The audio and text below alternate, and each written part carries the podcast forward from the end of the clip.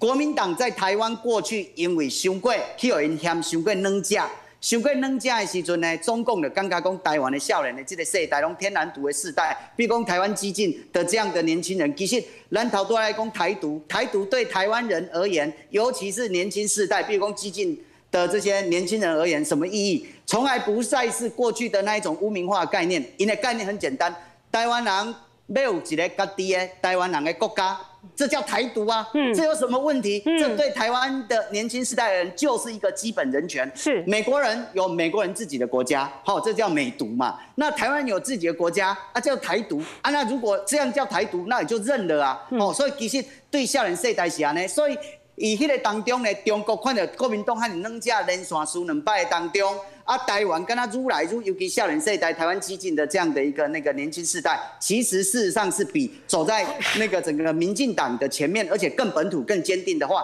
那如果让这一群年轻世代的哦，在政党新生政党，而且号称他们眼中更台独的政党、更本土的政党，啊，因慢慢啦，因为年轻啊，所以他们会壮大，壮大起来之后，中共就头大了。所以其实，因必须要在他们整个还没有成长起来时阵，一方面把它斩下去，把它砍死它，是断了台湾的年轻世代的更加台湾、更加本土的这种这个年轻世代的这个道路了哈。那他这样避免他们壮大的可能性，这是第一个。那第二个部分，其实摩羯听到的是讲，期待中国国民党变成战狼。就国内的几统战狼，他们现在已经都成为几统战狼啊！以一个急统战狼的过程里头，其实中共就可以某种程度上就可以扮演白一个北面的角色啊。国民党扮演几统战狼的黑脸角色，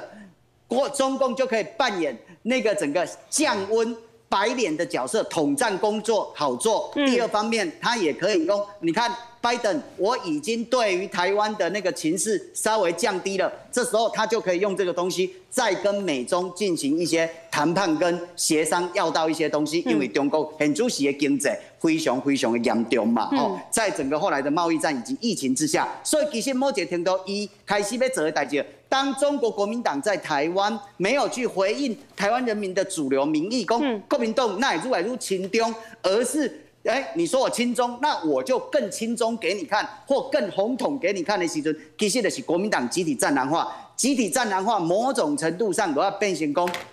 他扮演黑脸，中共某种程度就可以稍微扮演白脸。嗯，我记起来了呵，中共如果我们说二零二五年是他打的时间，这个时间点还没有办法打好，还没准备好，或者说正在准备。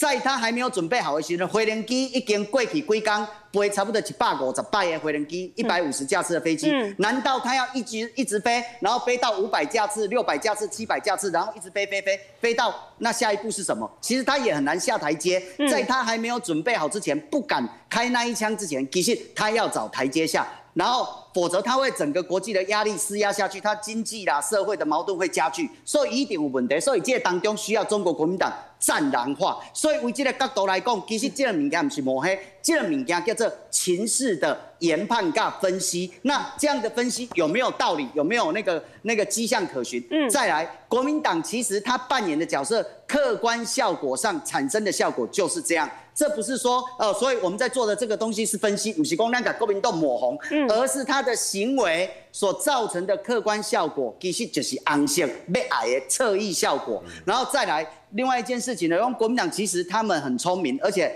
中共刚才连旺大哥讲的非常好，其实二零一七年全世界才开始反省到中共他们有一个很厉害的武器，那个名叫做锐实力。其实瑞实力就是什么？它就是利用民主。打着民主，利用民主工具来颠覆民主的政体。嗯、那以前是利用着台湾的民主工具，推动罢免，要来颠覆台湾的民主制度。嗯、推动公投，利用公投这类民主工具来毁灭台湾，造成台湾。不管他的那个整个呃，可不可以颠覆台湾的民主，利用台湾的民主来颠覆台湾民主，这类这类愿望有没有？哦，这个目标有没有实现？其实不论，他只要这个过程里面。造成那个社会民主社会意见更加极端，两极分化，社会分化，其实他就已经赢了。也只会看鬼的是啊，那因为当整个社会被分化的时候，其实某种程度上他就已经渔翁得利，而且可以进行各自的收编或各自的那个整个拉拢。